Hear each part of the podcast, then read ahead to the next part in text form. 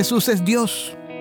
Si escuchas el faro regularmente, esto no es nada nuevo para ti, pero como esta quizás sea tu primera vez escuchando, tengo que decirte que necesitas saber esto, subráyalo. Jesucristo es la imagen del Dios invisible y solo a través de Él puedes conocer a Dios plenamente.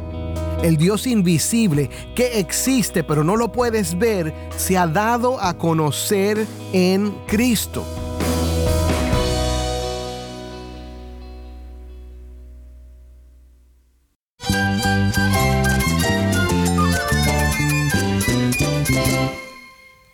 Cristo es todo para mí. Mi Salvador, mi amigo, mi guía. Cristo es mi verdad. Es nuestra guía, nuestro faro. Cristo es el Señor y Salvador. Nuestro protector, nuestro amparo, nuestra fortaleza. Es Jesús, el único que te lleva a Dios, el único camino, la verdad y la vida. No hay más ningún camino, es Jesús.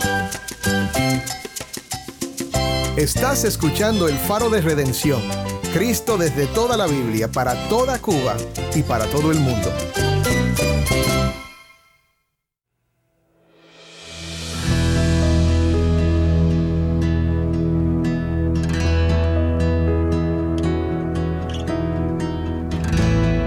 Soy el pastor Dani Rojas, el director y locutor del Faro de Redención.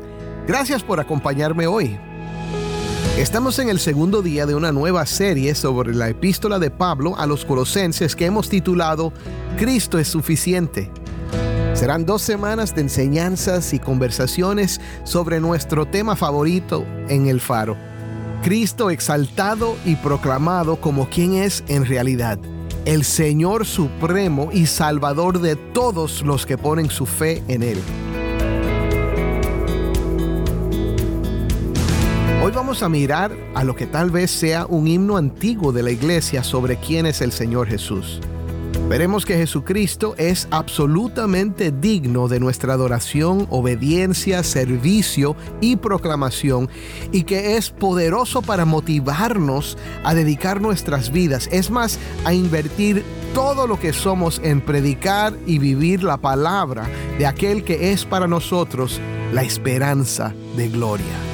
Si tienes una Biblia, busca Colosenses capítulo 1 versículo 15 y quédate conmigo para ver a Cristo en su palabra.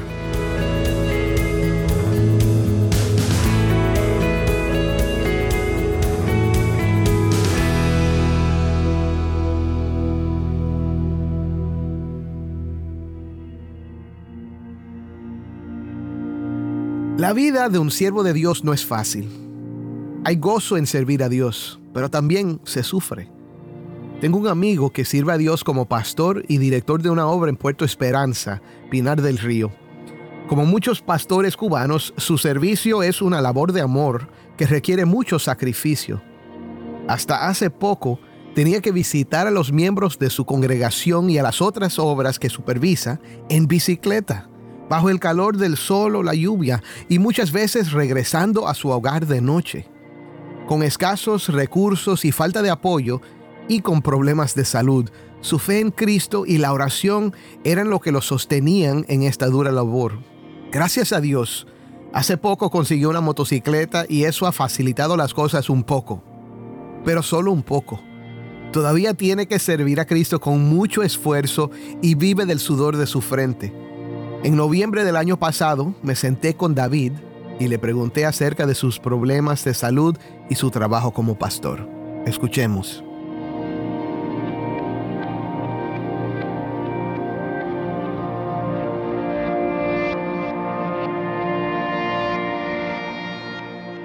tú has tenido esta operación, los médicos te han dicho que, que, debes estar en reposo lo más posible.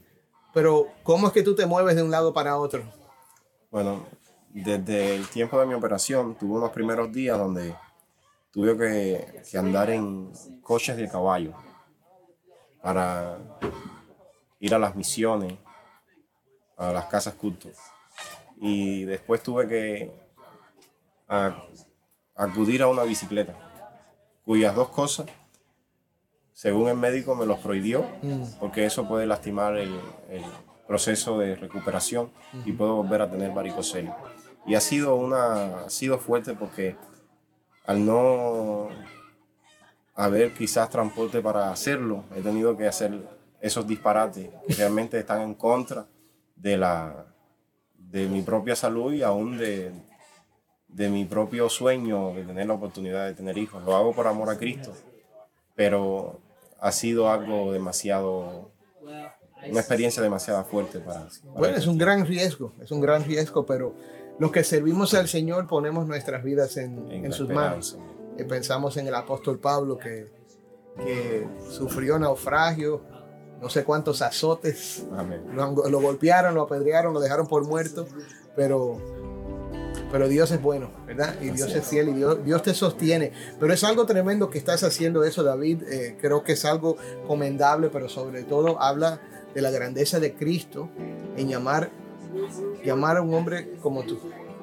Él te ha llamado a ti y te ha dado la, fuerza y el atrevimiento, ¿verdad? Para, para hacer eso, pero también oren por David porque está montando mucha bicicleta y, y estamos orando a ver si el Señor provee, provee una respuesta para ese, ese problema.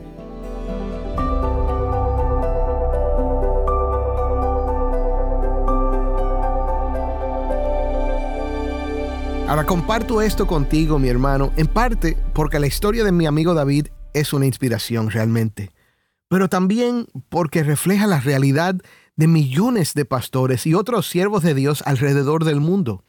Sirven por amor y gratitud y debido a la convicción de que Cristo es digno de adorar, obedecer, servir y proclamar a cualquier precio, incluso si nos cueste la vida.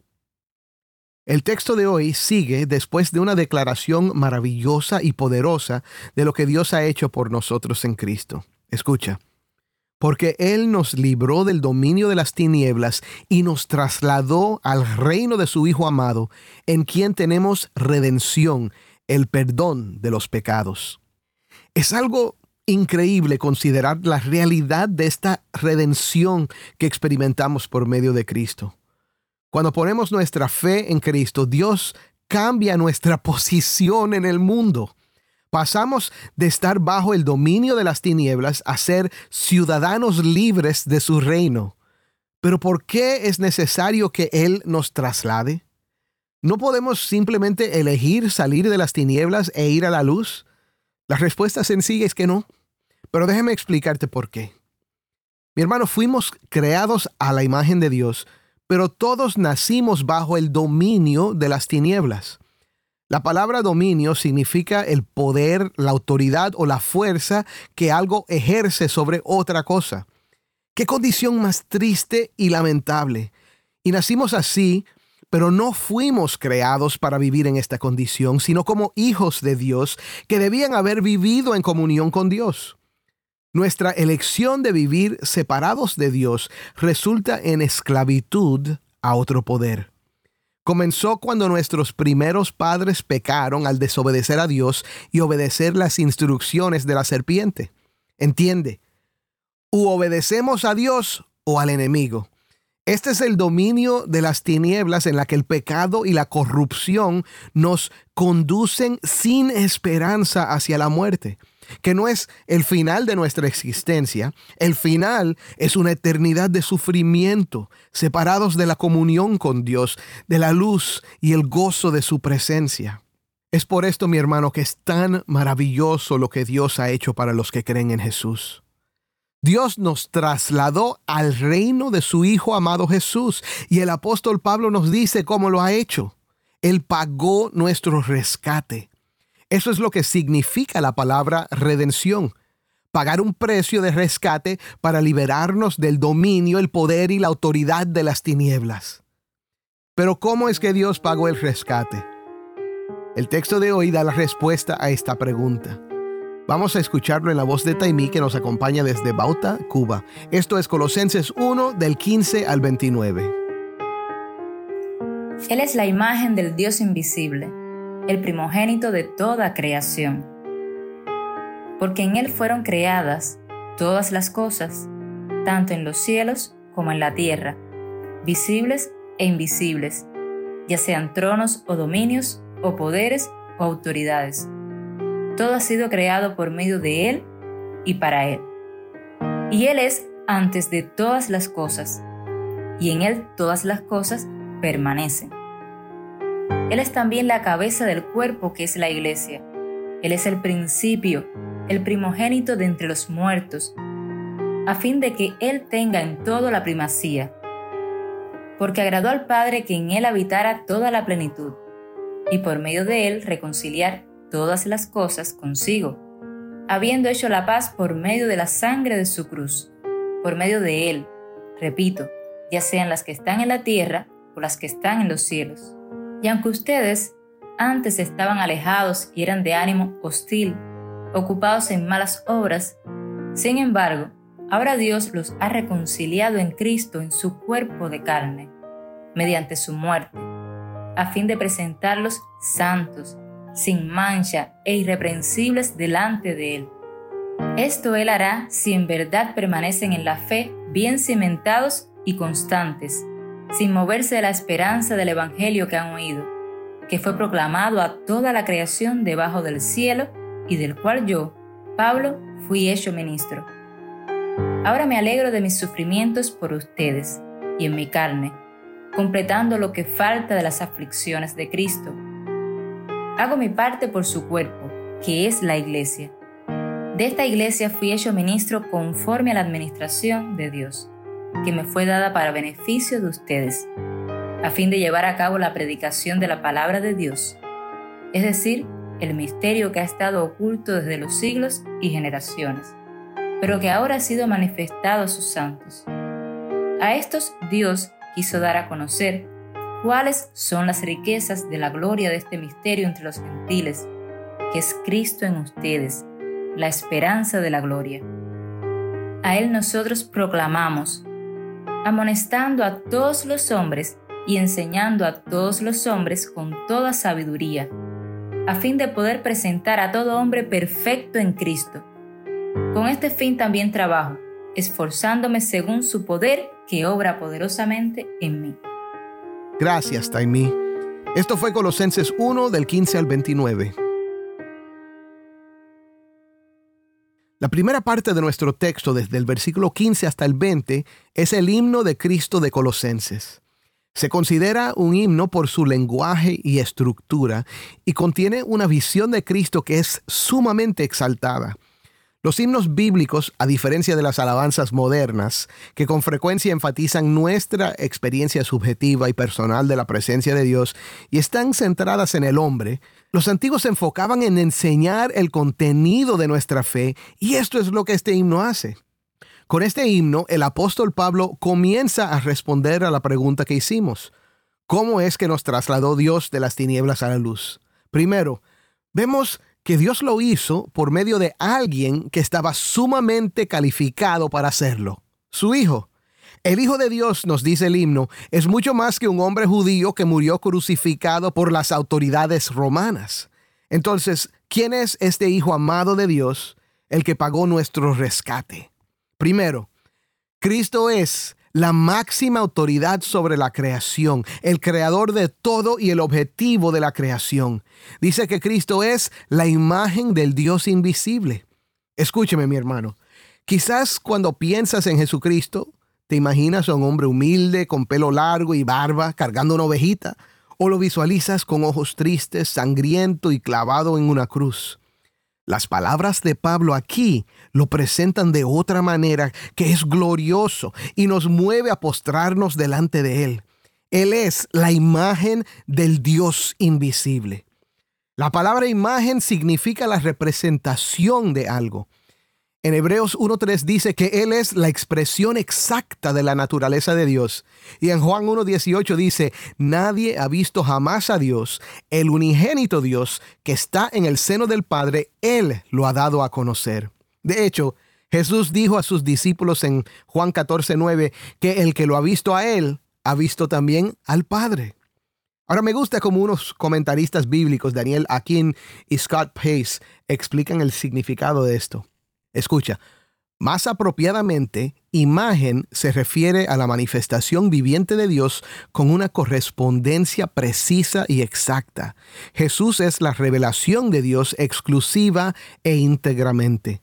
Él es la encarnación de la naturaleza de Dios y hace visible lo que de otro modo sería invisible. Ahora déjame ponértelo de otra manera. Jesús es Dios. Si escuchas el faro regularmente, esto no es nada nuevo para ti, pero como esta quizás sea tu primera vez escuchando, tengo que decirte que necesitas saber esto, subráyalo. Jesucristo es la imagen del Dios invisible y solo a través de Él puedes conocer a Dios plenamente. El Dios invisible que existe pero no lo puedes ver, se ha dado a conocer en Cristo. El himno continúa diciendo que Él es el primogénito de toda la creación. Ahora, esto no significa que nació en algún momento, sino que tiene preeminencia como un hijo primogénito y se refiere a su autoridad y poder. Esto lo podemos entender en las palabras que siguen, porque en Él fueron creadas todas las cosas, tanto en los cielos como en la tierra, visibles e invisibles, ya sean tronos o dominios o poderes o autoridades, todo ha sido creado por medio de Él y para Él. Un ser creado no puede crear todas las cosas, pero en el Hijo Eterno de Dios todo fue creado. Lo visible se refiere a la Tierra, el Sol, los planetas, las estrellas y las galaxias. Lo invisible se refiere a los seres espiritual, como los ángeles, ya sean buenos o malos. Y todo fue creado, escúchame, por medio de Él y para Él. Y no solo eso, el himno dice que Él es antes de todas las cosas y en Él todas las cosas permanecen. Esto significa que Él es el Dios eterno y el poder detrás de todo lo que existe. Y es por esto que lo adoramos. Él es digno de toda la adoración que le podemos dar. Y ahora, lo poderoso de esto, mi hermano, es que estas palabras apuntan al primer libro de la Biblia, Génesis capítulo 1, donde dice que Dios creó al hombre como a su imagen y semejanza. Cristo es la imagen del Dios invisible y nosotros fuimos creados a su imagen, a la imagen del Hijo. Pero el pecado que hizo deformó la imagen de Dios en nosotros y nos hizo esclavos del pecado. Nuestro pecado, que comenzó cuando nuestros primeros padres obedecieron a la serpiente en vez de a Dios, nos dejó bajo su dominio. El dolor y el sufrimiento en el mundo, la injusticia y la maldad que prevalecen, vienen de este dominio. Solo una persona pudo restaurar esta imagen en nosotros y devolvernos al dominio de Dios. El Hijo, aquel que es la imagen del Dios invisible, era el único que podía hacerlo. Y para esto vino. Fue su misión vivir en obediencia al Padre y ofrecer su vida perfecta en rescate, pagando el precio para librarnos del dominio del enemigo y restaurarnos a Dios. Mi hermano, es muy importante oírlo y creerlo. Acuérdate que el tema de esta carta es que Cristo es suficiente. Y cuando entendemos quién Él es, es fácil creer que no necesitamos nada más. Ahora, Pablo nos dice que Cristo es también la cabeza, o sea, el Señor de la iglesia. Escucha de nuevo lo que dice. Él es también la cabeza del cuerpo que es la iglesia. Él es el principio, el primogénito de entre los muertos a fin de que Él tenga en todo la primacía. Porque agradó al Padre que en Él habitara toda la plenitud, y por medio de Él reconciliar todas las cosas consigo, habiendo hecho la paz por medio de la sangre de su cruz, por medio de Él, repito, ya sean las que están en la tierra o las que están en los cielos. Cristo vino como un hombre a la tierra para hacer lo que el primer hombre, Adán, no pudo hacer.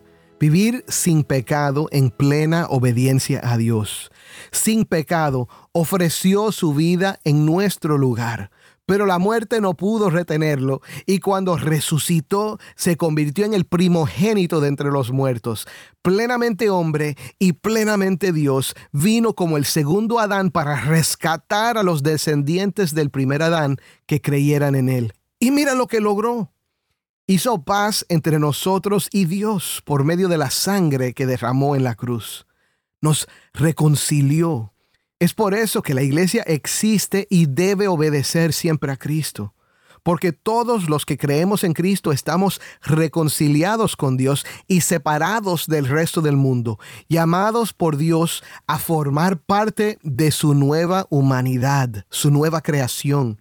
Y ahora, escúchame, somos humanos, pero somos reconciliados con Dios en su cuerpo, que es su iglesia, por la preciosa sangre de su Hijo. Somos hijos de Dios y herederos juntamente con Cristo de su gloria y de su vida. Y ahí termina el himno de Cristo, pero ahora Pablo anima a los colosenses y a ti y a mí también con estas palabras. Y aunque ustedes antes estaban alejados y eran de ánimo hostil, ocupados en malas obras, sin embargo, ahora Dios los ha reconciliado en Cristo en su cuerpo de carne mediante su muerte, a fin de presentarlos santos, sin mancha e irreprensibles delante de Él. Esto Él hará si en verdad permanecen en la fe bien cimentados y constantes, sin moverse de la esperanza del Evangelio que han oído, que fue proclamado a toda la creación debajo del cielo y del cual yo, Pablo, fui hecho ministro.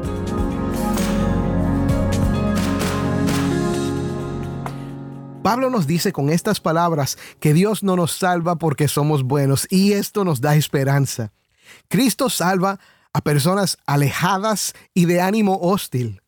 Salva a borrachos, adúlteros, a personas violentas y perversas. Salva a los humildes y a los arrogantes también. Salva a todos los que creen en Él. Y no importa cuán lejos te sientas de Dios hoy, mi hermano, Cristo te puede rescatar porque es un poderoso Salvador.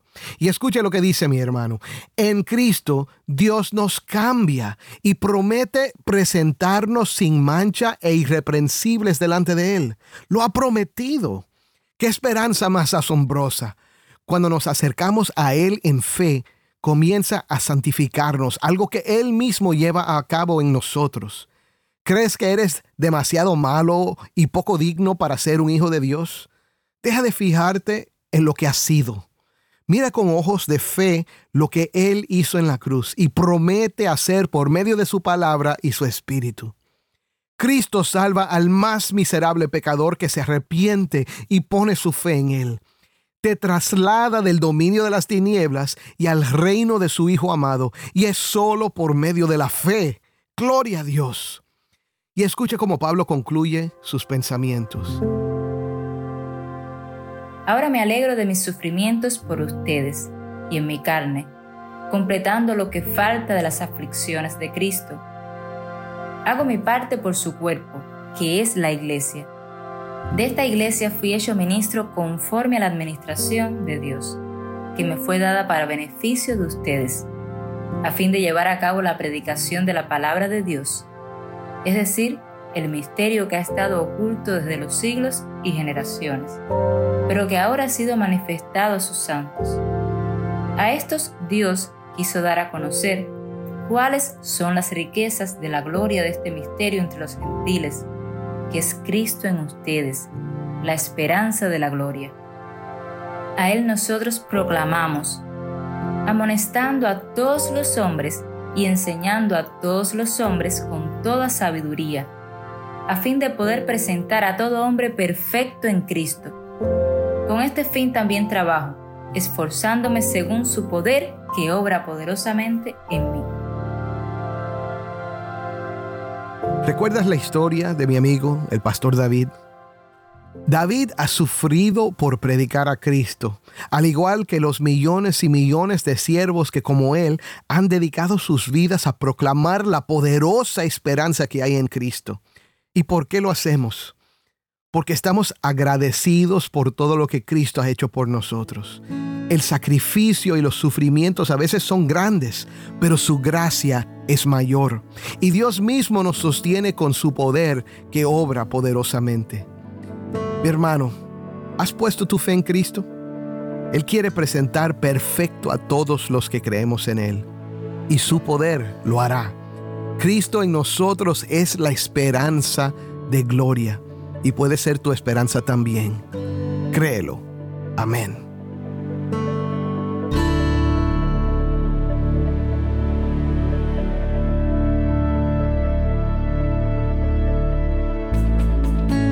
Soy el pastor Dani Rojas y esto es el faro de redención. La vida de un siervo de Dios debe ser marcada por el sacrificio y la entrega. La historia del pastor David que escuchamos al inicio del programa refleja la realidad de muchos quienes a pesar de los desafíos encuentran fortaleza en su fe en Cristo. La redención en Él es asombrosa, transformándonos del dominio de tinieblas al reino de su Hijo amado. Cristo, la imagen del Dios invisible, es nuestra esperanza de gloria. A pesar de los sufrimientos, proclamamos con confianza, Cristo es suficiente. Amén.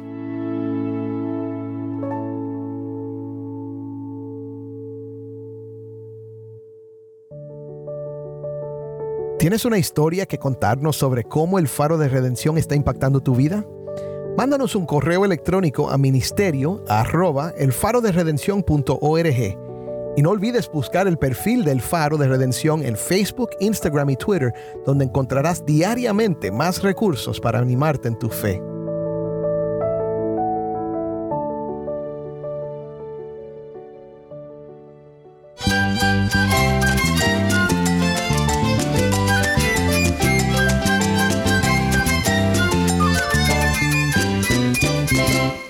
Soy el pastor Dani Rojas te invito a que me acompañes mañana en esta serie Cristo es suficiente. El faro de redención. Cristo desde toda la Biblia, para toda Cuba y para todo el mundo.